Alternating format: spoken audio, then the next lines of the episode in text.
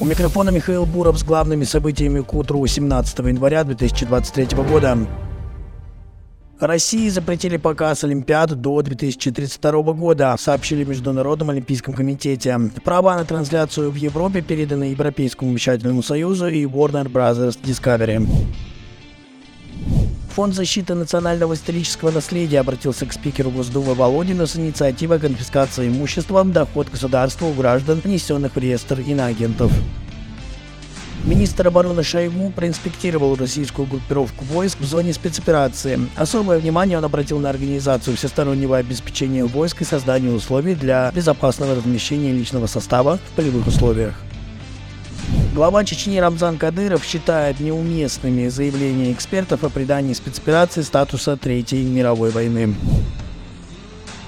Президент Сербии Вучич не уверен в том, что стране придется ввести санкции против России.